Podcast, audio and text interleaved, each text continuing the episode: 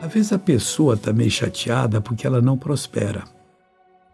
Mas se ela lesse a Bíblia, como eu vou ler para você o versículo 2 de Provérbios 13, ela entenderia.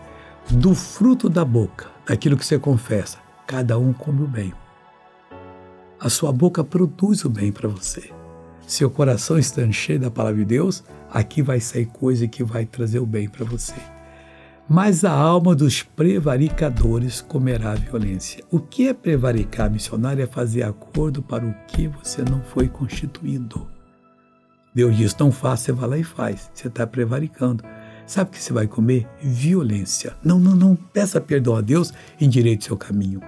Agora eu oro por você e digo, Pai, em nome do Senhor Jesus, eu abençoo essa vida que está lá no Oriente Médio, em lágrimas, em soluços, pedindo ajuda.